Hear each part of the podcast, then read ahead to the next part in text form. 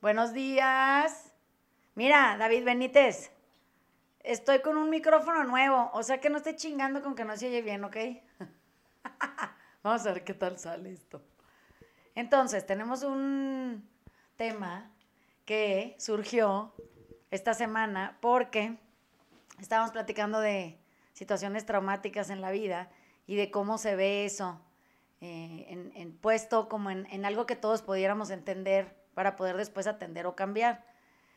Y eh, les estaba poniendo el ejemplo al Dani y a Ale de, de cualquier infancia, especialmente era de una persona que conozco, con una infancia como muy traumática, eh, pero verdaderamente traumática, no estas que uno inventa que le fue mal porque el abandono, pero no era abandono, pero parecía así. Esta era una, una cosa que sí era una situación real y sí, sí estaba pasando lo que estaba pasando. Y entonces, eh, en, tratar de explicarles cómo se veía, se me ocurrió, porque con el Dani en las mañanas platicamos del, del fútbol argentino y del gozo que siente ahora que, que, tiene un equipo que es un éxito. Eh, y le decía, mira, es que es como cuando uno de pronto está eh, siendo el portero de un equipo, pero el equipo tiene jugadores de 21 años, esto, así se vería nuestra infancia, ¿no? Entonces el, el equipo tiene jugadores de 21 años muy experimentados, gente súper entrenada, eh, capaz de, de, llevar a cabo cualquier cantidad de, de maromas, piruetas, circo y teatro dentro de la cancha, y deciden que tú, que tienes ocho años, vas a ser el portero y no tienes ni el tamaño, ni la capacidad, ni la, ni, la disposición, ni el entendimiento, ni siquiera sabes las reglas del juego, para que me entiendan. Y te dicen que tú eres el encargado de proteger tu portería. Entonces, pues eso se traduciría naturalmente en un chingamadral de goles, ¿no? Que te meten a ti. Entonces, suponiendo que eh, tú puedes empezar a verlo de esta manera, eh, hagan el ejercicio también de darse cuenta que el portero no se puede quedar siendo chiquito para siempre. El portero va a crecer, no, puede quedarse de ocho años toda la vida resguardando su portería. Lo que pasa es que para cuando cumple una cierta edad, en donde ya puede hacerse cargo de sus propias decisiones, tomarlas y validarlas y hacerlas suyas, de pronto eh, te das cuenta que tú eres el encargado ahora de, proteger lo que como tan ultrajado se siente. Y también te das cuenta de que todos los jugadores que estaban en la cancha, aparentemente eh, operando en tu contra, pues también envejecieron al tiempo en el que tú creciste. Entonces, imagínense que los jugadores de 21 años, naturalmente, por, por, un asunto de proximidad y de, relación, son la familia. Entonces, así se siente crecer en infancias muy desvalidas. se siente como que la familia es el equipo con el que tú juegas, pero juegan en tu contra, ¿no? Bueno, entonces imagínense que ya crecieron, ya eres un portero de 1.90 y ya tienes capacidad suficiente como para poder parar los goles que aparte vienen ya disminuidos eh, en, el, camino. Y de pronto tú, eh, cuando volteas a ver ya los jugadores se fueron a la banca, están cansados, ya no quieren jugar a meter goles, ya no les interesa porque traen sus propios eh, marcadores en contra. Y un poco como que ya les da hueva estar batallando con esto de tratar de hacerte ver o no cómo deberías tú de resguardar tu portería. Entonces le decía al Dani, imagínate que ahora tú eres el único jugador de tu equipo, porque ya llega una edad en donde así es, así sucede.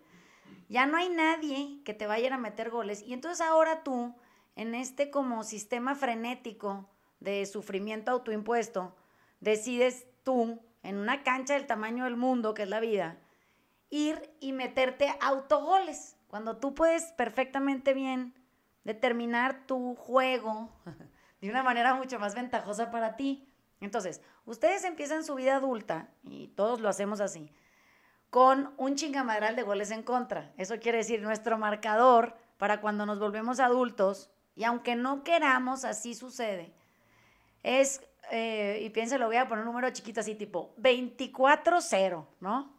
Hay gente que, que como la, la, persona que discutíamos cuando este, empezamos a, hacer esta, esta analogía en la semana, pues esa persona, si, si bien le fue, tenía 376 goles en contra cuando empezó su vida adulta, si está cabrón.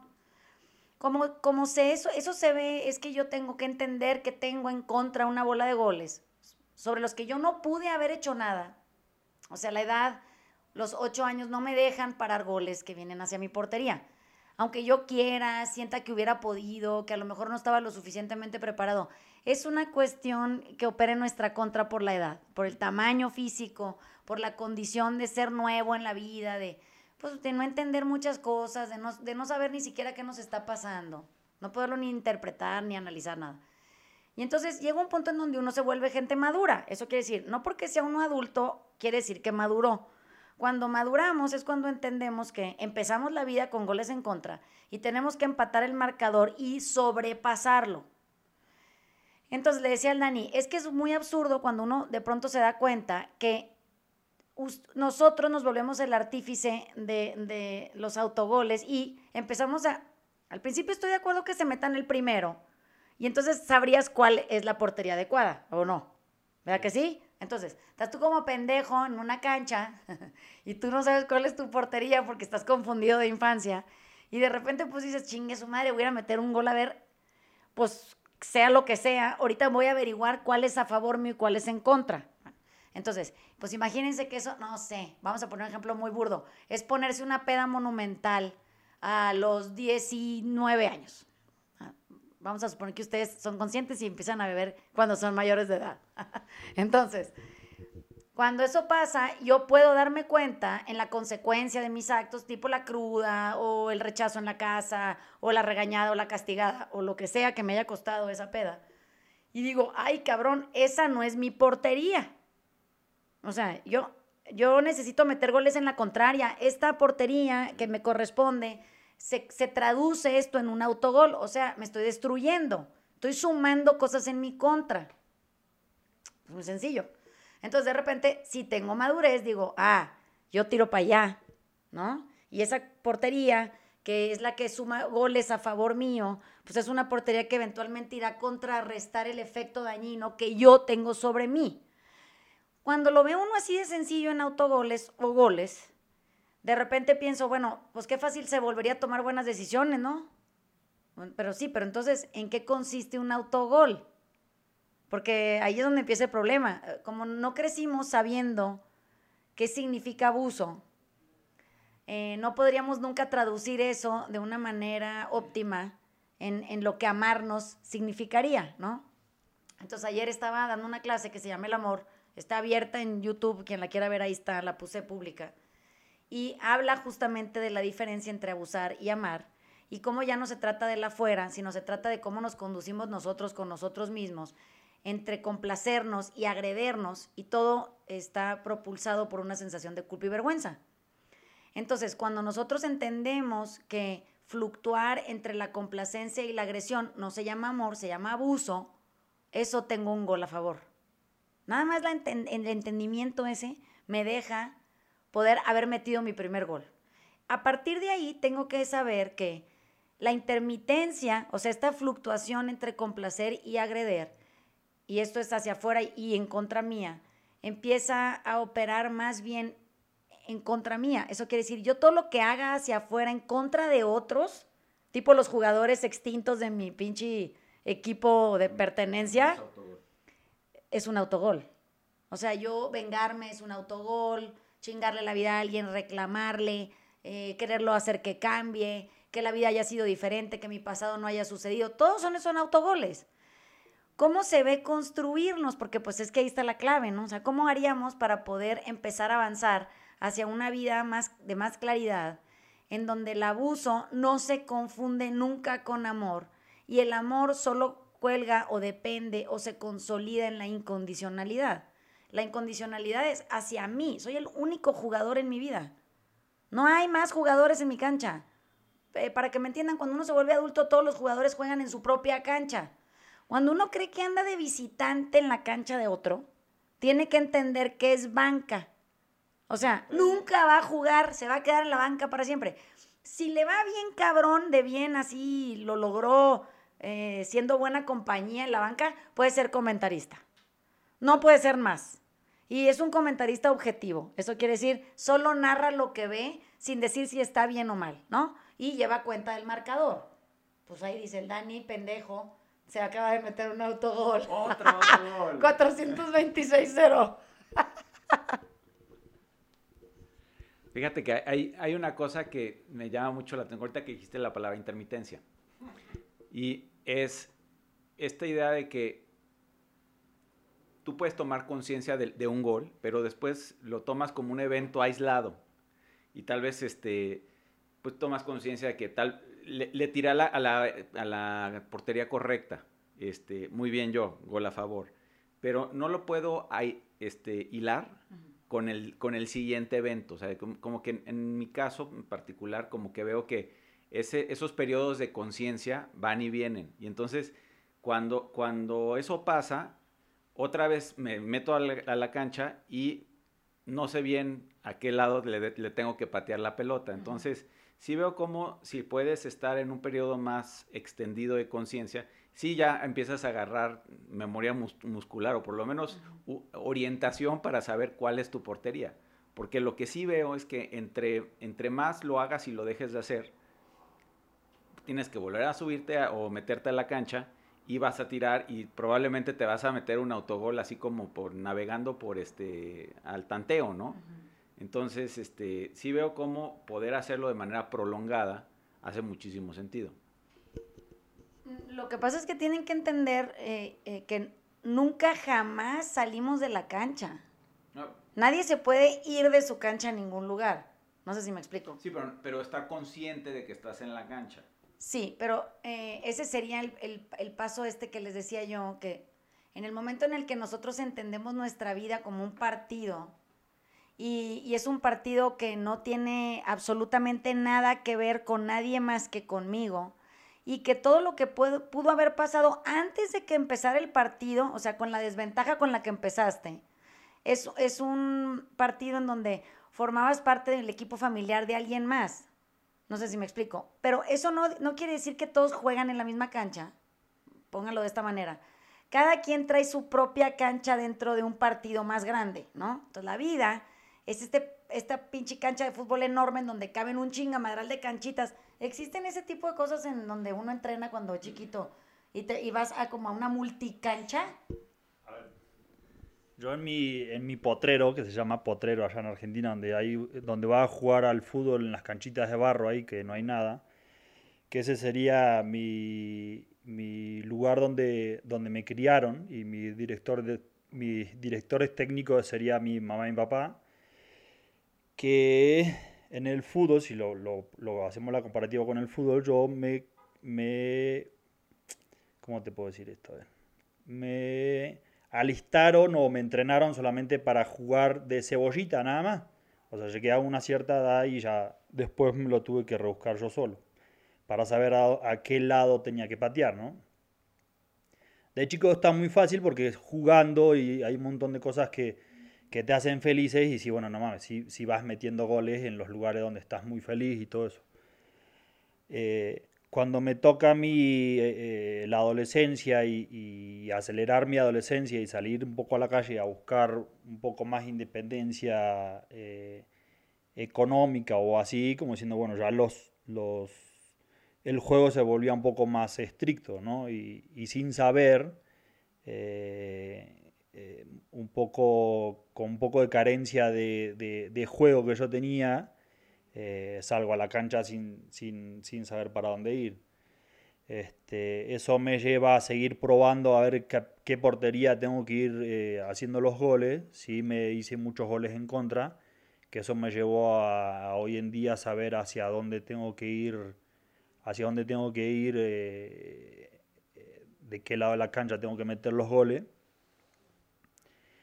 Y hoy en día me toca la parte de, estar al frente de, gente que también se hace goles en contras a la hora de entrenamiento, del, entrenamiento del día a día y tratar de, que, de sacarlos un poco de ahí y enseñarle la parte que es, que es bonita para ellos, para el cuerpo, por lo menos para que se cuiden un poquito, un poquito mejor y, que salgan un poquito más contentos a, la cancha a jugar, porque si no, sí se arma un cagadero.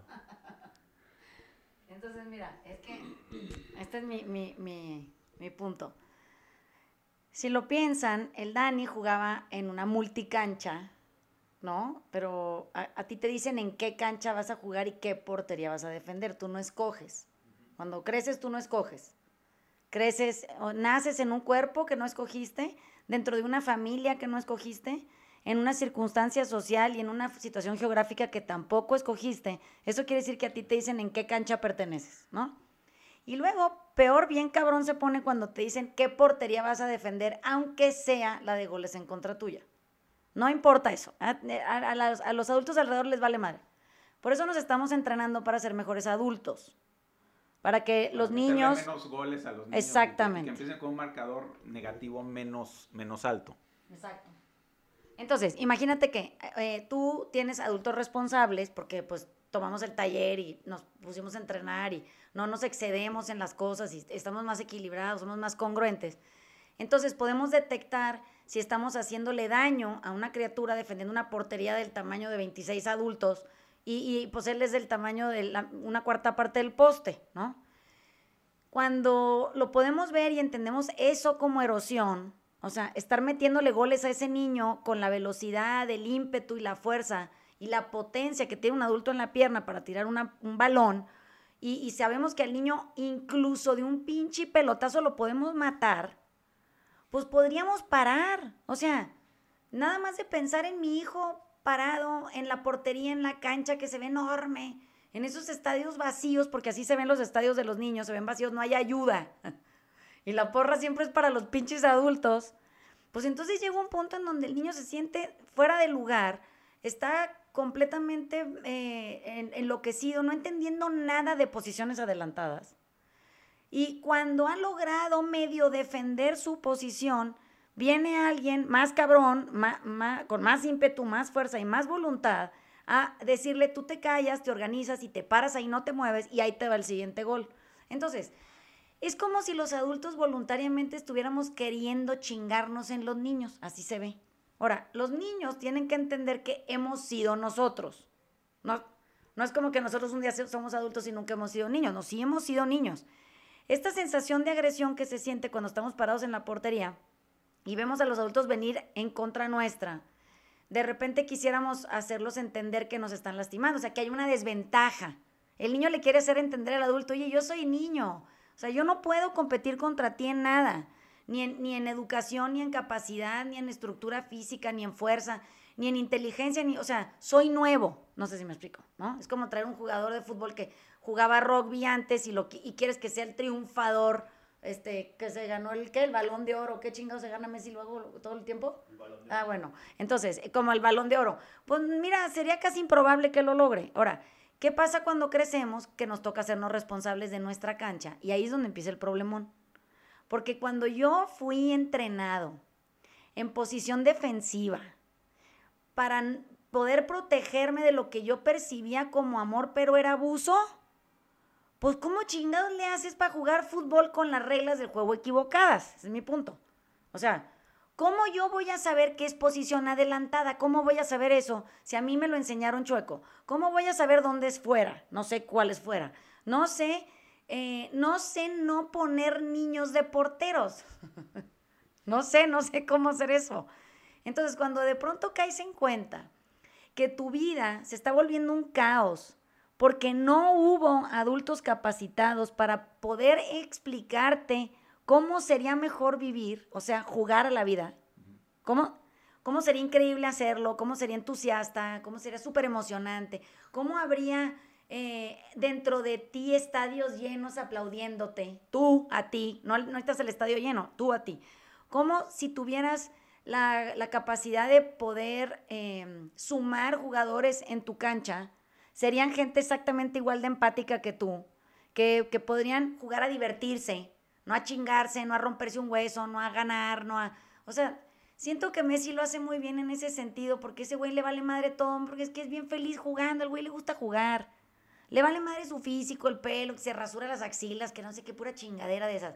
Digo, mira, si lo piensan en cuestiones, y no es porque a mí me guste ni el fútbol ni nada, tengo un hijo apasionado y aquí convivo con el Dani que tiene trauma psicológico con el fútbol, pero, o sea, si, si ponemos a Ronaldo y, y vemos cuántos goles en su contra mete solo porque todo el tiempo está súper preocupado por cómo se ve, por cómo lo perciben la gente, por cuántas este, personas enamoradas de, él mismo hay, por, por, a quién se quiere parecer, qué quiere lograr. Ese güey se mete muchos goles ahí en contra y Messi anda muy organizado, nada más metiendo goles a favor. Ese güey ya no le interesa mucho ir a la portería contraria pero entiendo que por su condición natural es una gente muy desprendida. O sea, no, en realidad no tiene ni siquiera una percepción del qué dirán. No existe en su cabeza eso. Bueno, pongan ustedes que así nació, se lo enseñaron o le tocó una suerte enorme de crecer en una casa donde había adultos menos erosivos y no ponía niños de porteros. Pero al final el juego va a depender de nosotros de aquí en adelante. O sea, yo ya no le puedo echar la culpa a nadie porque el juego lo estoy jugando yo porque yo escojo qué portería, hacia qué portería me dirijo y a, dónde apunto el gol.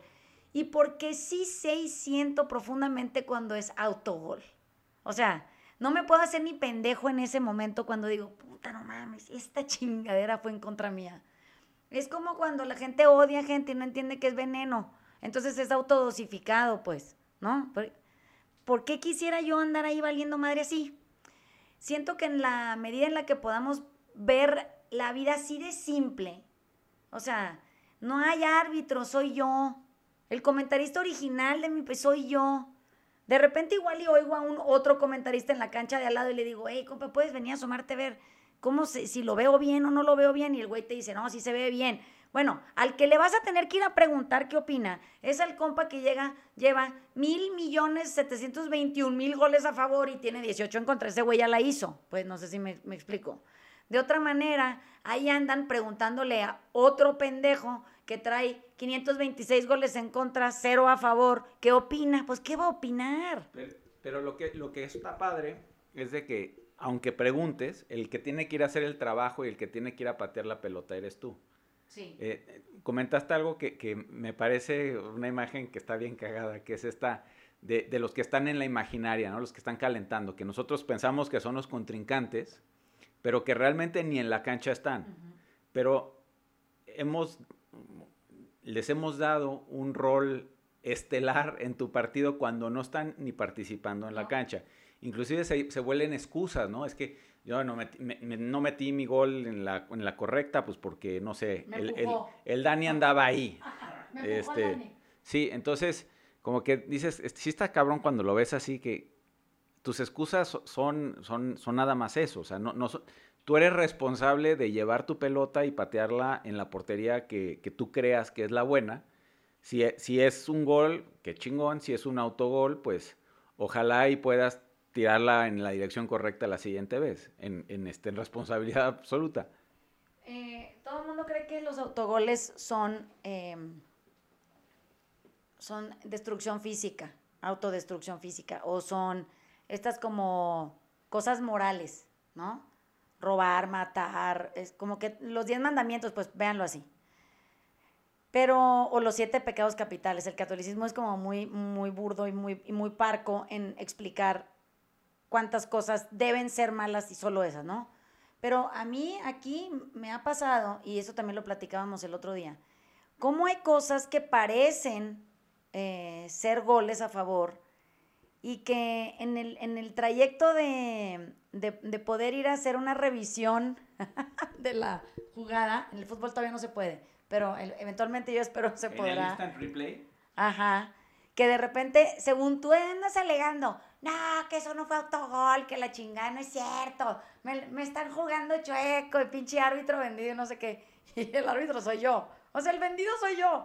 Y entonces ahí voy a la pinche replay porque los humanos sí tenemos capacidad de vernos en retrospectiva, actuando. Es más, tenemos capacidad de vernos en el momento, haciéndolo de la chingada. Y voy y lo veo y digo, chingada madre, eso es un autogol, no puede ser. Entonces, eh, nos reíamos el Dani y yo y, Ale que estaba aquí en esta conversación de la semana, porque decíamos, qué cagado que sí sabes, o sea, te ves corriendo en contra tuya incluso chocas contra ti y luego le echas la culpa a alguien más que ni está en tu cancha, ni vino, ya se murió, no se enteró, le vale madre. trae un goleadero en contra suya. Haciendo flexiones. en- O sea, en- en- pues no sé, está en otro lado, ¿no? No está ahí donde estás tú. Es como curioso, o sea, imaginártelo así. Este, yo te- ahí se me vienen un montón de preguntas ahí porque somos, porque nosotros como personas somos responsables de, de tener que estar atajando los goles de los otros, ¿no? Como diciendo, bueno, si cada quien hiciera sus propios goles y no estaría involucrando a alguien más en el equipo, eh, avanzaríamos muchísimo más rápido y, y mejor para el mismo lado. Exacto. Siento que no hay una, no hay una línea. eh, si yo nací bueno para algo y si vos sos el adulto responsable de la familia, como que te vas a dar cuenta un poquito si para que soy bueno y vas a reforzar un poco esa parte. Yo creo que a Messi le, le tocó la, la, la fortuna de que eh, el niño jugaba muy bien al fútbol y los papás como que apoyaron esa parte y él llevó a, a la familia a, a- vivir un poco mejor. Por eso como que no tiene tantos traumas. Eh, y, y siguió jugando y sigue jugando ahora de grande y hace lo mismo con sus hijos porque se ve como una familia ej- ejemplar la que tiene él en, en su casa con, con su familia como que no tiene necesidad de andar buscando nada más afuera. El bar que nosotros tenemos, o sea, si tenemos un- en el fútbol, si hay un bar donde podés ver las jugadas mal, nosotros también tenemos un bar adentro donde podemos ver las jugadas donde la estamos cagando. Eh, a mí me cuesta un poco sacarme encima la responsabilidad de los otros que como que yo me la hago mía y, y tener que seguir este, eh, chutándome goles en contra para que el otro esté bien. Ya no lo voy a volver a hacer, nunca más. Este, me voy a volver un goleador nato para mí y, y voy a seguir festejando hoy porque ayer fue hace tres años que River le ganó a Boca en, en, en- España y, y a mí yo me quedo mucho con esas cosas porque cuando se juntan dos personas como Gallardo, que es el director técnico de River, y el presidente Dinofrio, que es el presidente del club, y la gente que, que el impacto que genera con, con la gente, a mí esas cosas como que sí me da, me da mucho, me llena mucho porque sí tengo esperanza en la, en la humanidad que, que todo puede mejorar siempre. Cuando se juntan dos grandes y cada quien hace su trabajo, puede llevarle mucha alegría a la gente y, y hacerlo hoy en día eh, un, un- un evento único y estar jugando en, en un lugar que mundialmente es, es muy respetado. Eh, eh, River, en la parte de River yo soy eh, fanático, hincha de, de River, apasionado y No, porque no tiene Llegó- aquí. llegó a tocar fondo eh, en, en- en- en la B eh, nacional de Argentina, llegó a tocar fondo y, y hoy renace con más fuerza y, y- y es un ejemplo a seguir y, y las personas que tenemos a, que bueno, ya yo me siento parte de eso porque que tenemos a parte del club eh, eh, va sumando muchísimo hacia la gente, hoy, hoy es pura diversión y, felicidad. El equipo de Boca, que es el, contrincante mayor de River, eh, tuvo un director técnico muy bueno, que era Bianchi, pero el presidente de Boca, que era Macri, que después fue presidente de la Argentina, no, supo, no supo trabajar en equipo, en, en un equipo tan chico como Boca, y después quiso gobernar a un país como que diciendo, si fue un, todo un cagadero. Ay, se me acaba de ocurrir algo con eso que acabas de decir. A ver, es que esto, yo aprendo, yo aprendo mucho con el Dani aquí porque me, me explica de fútbol y como yo no sé nada y Santiago, mi hijo, es, es este, se sabe hasta la- la- las alturas de los jugadores y tienen, cuándo nacieron, de dónde son y no nada más de un país, de, o sea, prácticamente la, la totalidad. Me tengo que educar porque pues soy muy ignorante. Ahora ya, ya le entendí más. Entonces, resulta que ahorita que el Dani está diciendo de, del Boca y, y del River, y entiendo que son equipos chiquitos como las familias, son, son eh, eh, dentro de un universo de equipos que puede haber. Hay, hay grandes equipos y, y hay equipos más pequeños, pero últimamente todos los equipos se sienten parte de una familia, tienen un identificador, ¿no? Entonces, pues los del Boca son los del Boca, y los del River son los del River y cada uno tiene su porra.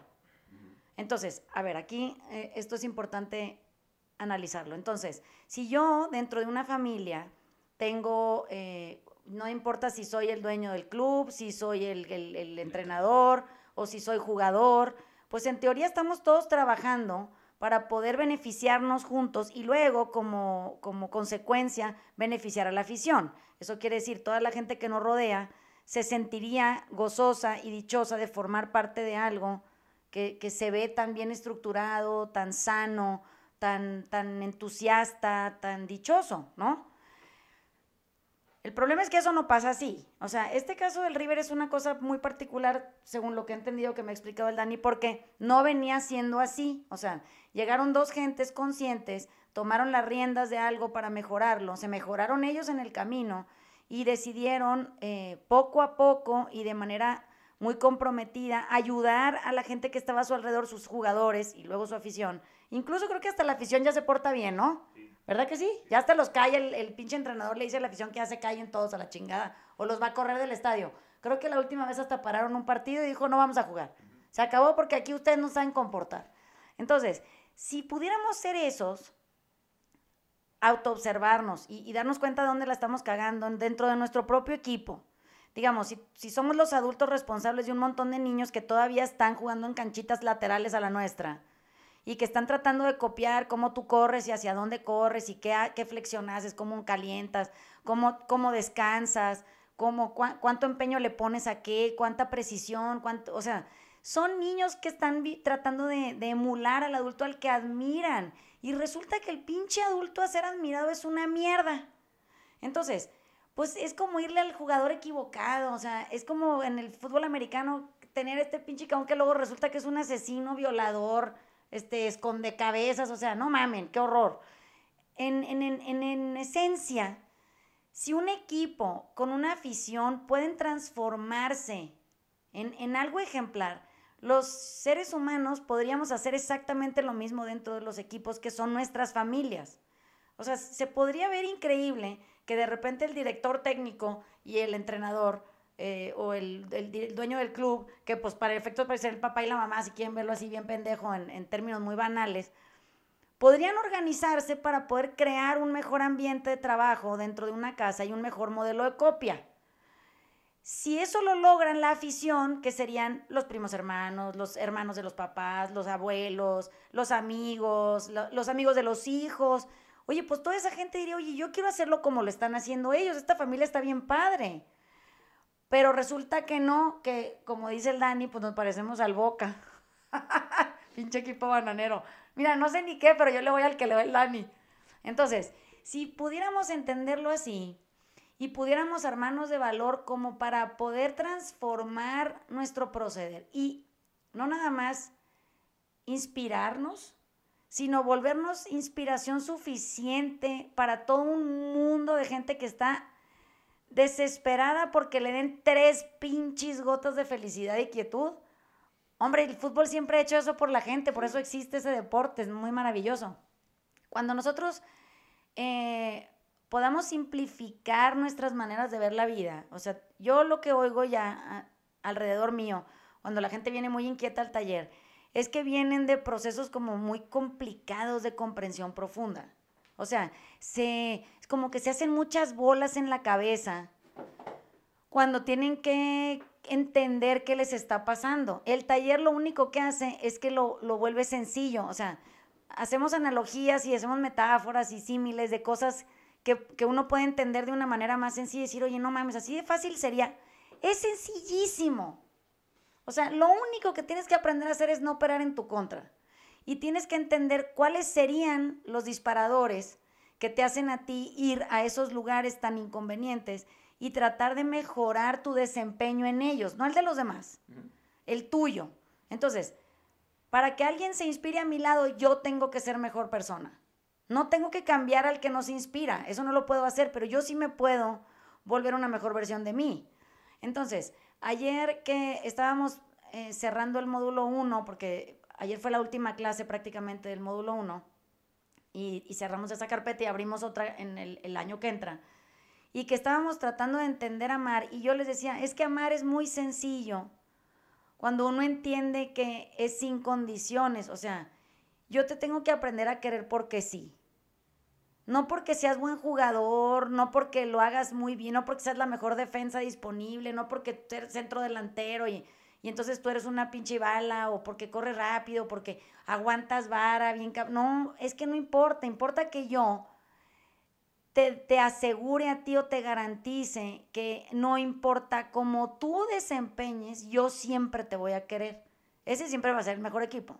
En esos equipos nunca hay niños en las porterías. No sé si me explico.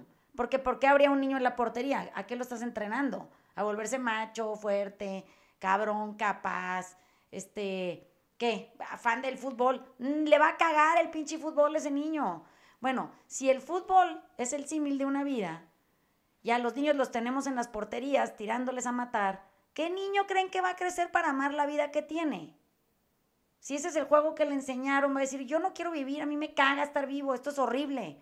O creces eh, dentro de, un, de una vida que parece un partido de fútbol como el del River, en donde el pinche estadio se está cayendo de emoción porque toda la gente está contenta. Aunque pierdan, van a estar contentos. Esa es la incondicionalidad a la que me refiero. O sea, no se chingan en su equipo nomás porque no les gustó el resultado, pues. Nosotros estamos haciendo eso y nos tenemos que corregir. No nos podemos chingar en nuestro equipo porque no nos gusta el resultado. Entonces, no se trata de lealtad, no se trata de esta sensación de compromiso perenne, porque yo como siempre le fui a esa madre, yo le voy a ir hasta que me muera. No es eso, es que te ha dado. O sea, uno se quiere quedar en una familia por lo que le dio porque, porque la pertenencia se siente en amor, no en abuso. Entonces, yo cada vez que oigo aquí que alguien viene y viene jodido, lo único que tiene que entender es que trae confundido el término. Es lo único que le pasa. Se le confundió el término. Entonces, si yo entiendo amor como incondicionalidad y entiendo abuso como fluctuar entre la complacencia y la agresión, ya chingué. Esa es la entrada. Ese es mi pase a, la cancha, a la portería correcta. Si yo no puedo entender ese término y sigo confundido, necesito pedir ayuda. O sea, en el momento en el que yo sigo metiéndome autogoles, yo tengo que levantar la mano y decir, estoy confundido, no sé en esta cancha para dónde ir. ¿Alguien puede, por favor, ayudarme? Siempre hay gente alrededor bien buen pedo, que ya le entendió en su cancha cómo está el asunto, y va a ir contigo, y háganme caso, va a ser banca, no puede jugar por ti, no te puede pasar el balón, no te puede dirigir a la portería, te puede acompañar mientras tú averiguas más o menos cómo se ve el pedo y para dónde vas. Y entonces de repente, si metes un gol en la portería correcta, el marcador avisa. No tiene ciencia. O sea, los marcadores no están confundidos. Los confundidos somos nosotros, que leemos autogoles como amor y goles a favor eh, como este abuso. Es locura. Entonces, eh, creo que esto de haber cambiado el micrófono funcionó porque nos sentimos artistas en nuestro, en nuestro podcast.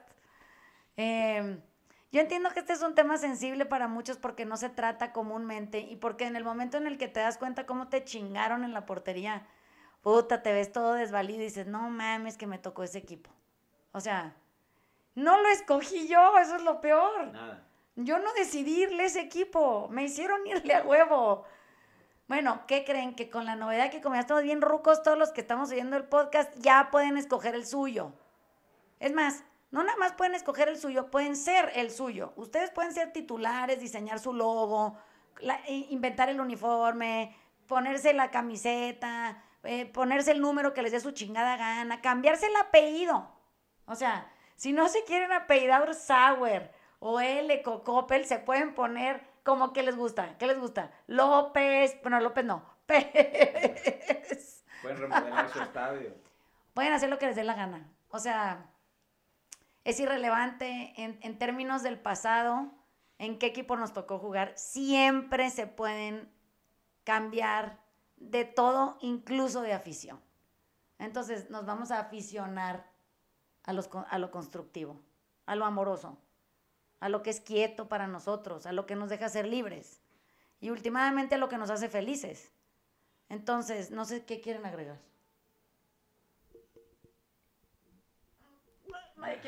No, yo sí, porque un poco entiendo mi cancha y, este, esta figura del, entrenador me pareció bien interesante porque como que hoy entiendo, viendo a mis hijos, que yo soy el entrenador de, o uno de los entrenadores, si quieres, del equipo, y que tengo exactamente la misma influencia que un entrenador en un partido de fútbol. O sea, eh, puedes gritar desde, desde, desde, la, desde el lado de la cancha, pero nada más, van a ser, ellos van a jugar como, como ellos consideren que, que deben de jugar. también te das cuenta qué poca influencia realmente dentro del juego tienes más que eso que tú dices, que ser incondicional. Este, si, si te piden ayuda de para qué lado está la portería, pues puedes ahí eh, brindar algo de ayuda, pero fuera de eso es relativamente poco lo que puedes hacer. El, Dani, eh, el, Dani, me explicó una cosa del entrenador del River que vale la pena que explique, porque ahí es donde yo entendí qué es ser buen entrenador. Eran como tres características que tenía que eran admirables, ¿te acuerdas? Que, que decía, que uno es que tenía una, una como cercanía con los jugadores muy particular. Bueno, uno es que él había sido jugador del River, ¿es correcto? Eh, lo otro es que él, habiendo sido jugador, entendía cómo estaba diseñado ese juego y dónde había fallas estructurales graves, en todo sentido. Eh, eh, volvió a los jugadores, no, no jugadores individuales, sino jugadores de un equipo. O sea, los hizo sentirse orgullosos de poder jugar al lado de el Dani, háganse cuenta, o al lado de Ale. Y eso eh, a la larga no nada más los vuelve mejores personas, sino que los hace eh, entender que de repente hay un centro delantero, un defensa, un portero que están, que están en necesidad de ayuda y que el equipo los, los protege, no, no los abandona, que es lo que acaba pasando. Dicen, ah, saquen ese pendejo porque vean, nomás está jugando fatal. Compa, ayúdale, güey. O sea, exacto. Entonces, e, e, en, esencia tenemos esto, y, creo que esto puede servir de reflexión para el fin de semana. El, el, partido está dividido en dos, ¿es correcto? Hasta el momento el fútbol son 45 y 45 y tiempo extra, ¿no? Ay, me corregirán los escuchas, pero aquí tengo un experto, entonces me está haciendo caras de que voy bien. Bueno, imagínense que su primer mitad del partido, el primer tiempo, es su infancia. Y ahí ustedes tienen muy poco que decir. Eso sí lo sabemos. Entonces, no nada más sientan compasión por ustedes, digamos, en cuanto a, ok, así fue, acepto, me fue de la chingada, pinche equipo jodido que me tocó, y pues sí, sí fui portero siempre y no mames la cantidad de goles que me metieron, pero pues últimamente ya se acabó el pinche primera mitad, ¿ok? Entonces, imagínense que ustedes también son jugadores efectivos en la primera mitad eh, del partido de sus hijos. Por favor, tomen con precaución lo que les estoy diciendo. Dejen de estarles chingando la vida a los jugadores chiquitos. O sea, inspírenlos para que vivan mejor su segunda mitad del partido. Entonces, nosotros jugamos esa primera mitad, pues no muy voluntariamente ni nada, pero bueno, pues ahí nos tocó. Hay un, un, tiempo de descanso en medio, que es en donde uno de pronto puede reparar, a entender que ya creció, que ya maduró y que ahora es un adulto responsable de la segunda mitad del partido. Ahí ya no hay nadie más que yo. Si tienen que entender que a esa mitad del partido no entra nadie más. Entonces, sean ustedes eh, el que está jugando apenas la primera mitad eh, y vayan a pasar a la segunda mitad pronto. O sean ustedes los de la segunda mitad chingándole la primera mitad a alguien. No importa porque tienen que entender que esto, eh, una vez que lo, lo podemos procesar adentro y se vuelve sabiduría, nos volvemos mejores compañías. No nada más eso, mejores equipos, mejores directores técnicos, mejores entrenadores, mejores dueños del equipo, mejores jugadores, mejores bancas, mejores comentaristas, mejores fotógrafos de la prensa, mejores todo, mejores. Pero como que no queremos el multitask y queremos no hacer nada y que de repente ya que somos adultos todos los que estuvieron jugando en la primera mitad de nuestro juego vengan a rendir cuentas, ya ni están, hombre. Ya ni caminan, o sea, ¿qué te van a decir? Te van a decir, pues no te quitaste por pendejo. Ah, que la chingada. Por eso, ¿para qué quieren averiguar? ¿Sí me explicó? O, hubieras eh, eh, entrenado mejor, hubieras hecho más sentadillas cuando te dije, hubieras, bueno, ya. A esa gente la tienen que entender aceptar y amar, porque el amor incondicional incluye eso, así como está. Así está bien también. Me toca la segunda mitad y de aquí hasta que me muera. Entonces, ¿qué más nos da intentar? Si ya como lo venimos haciendo está de la chingada. Pues así que digan ustedes que si le cambian tantito a la jugada, igual y sale mejor. Em, no sé si quieran decir algo más. A ver, yo sí me sale algo. Hasta berría y todo. Este, a mí me toca hoy eh, dirigir de lejos. Este, ahí ya está. Ah, no, no puedo. Ahí se está con su mamá. Entonces, eso ya lo discutiremos otro día, Dan. Te va a salir eventualmente, como todo lo demás.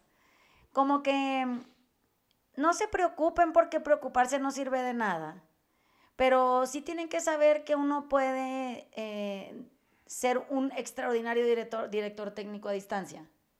Y eso también hay equipos que lo han comprobado profundamente bien, ¿no? Hay, hay gente que ni siquiera está directamente involucrada. Y miren, es que pienso en el aguador, pienso en el güey que acomoda los uniformes en los lockers, el, el que tiene el hielo listo puesto en, en, donde se tienen que meter los jugadores en las tinas, o sea, el masajista. un equipo tiene un chingamadral de gente que hace a ese equipo mejor equipo. Entonces, nosotros no somos solo equipo de nuestros hijos, que ahí, como dice Ale, somos bastante espectadores. Deberíamos de ser. Y, muy cercano a, a, ser el güey casi prácticamente invisible, pero siempre ahí. No sé si me explico, o sea, la primera llamada, como siempre digo en el taller. Pero tú no puedes andar dirigiendo nada porque los jugadores necesitan su propia libertad para crear. O sea, un, un jugador limitado es un jugador que siempre es portero aunque no le guste. Entonces, sí. Hay que ser Ted Lasso. Yo veo esa serie, me, me parece fantástica por eso, porque el, el, el, güey es lo máximo. Y tiene todo eso, tiene todos los, los integrantes del equipo, no solo los jugadores, sino, sino todos los demás, y lo hacen muy bien juntos.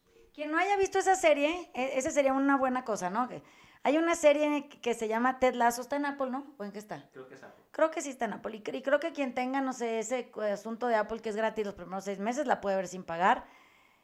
Se llama Ted Lasso y es la historia de un equipo de fútbol y su entrenador. Y es ese pinche güey es lo máximo. Sí. O sea, no lo había pensado, pero ese güey, si fuera tu papá, este, tu, tu entrenador, tu cuate, tu jefe, tu amigo, tu esposa, no importa, estaría increíble. Entonces, les mandamos besos desde Prado Norte. Este, este es un tema que no es fácil, pero tampoco es tan difícil. Que, que si lo, lo, pensamos tantito y le damos unas cuantas vueltas a lo largo del fin de semana, pues vean a sus familias como equipos de fútbol y verán. O sea, verán cómo no los quieren romper, cómo no se quieren chingar en ellos, cómo no, cómo, cómo nos, nos gustaría operar todos en dicha y gozo en la cancha y no jodiéndonos, ¿no? Entonces, el que sea adulto, ocúpese de su segunda mitad. El que sea, eh, haya sido niño, ya ni modo, ya, pero ya se acabó. sí, pero ya no. Y quien ande confundido en cuanto a qué es, hágalo todo al mismo tiempo, total. Nunca está de más. Bueno, les mandamos besos. Cero autogoles este fin de semana. Besos, bye. Chao.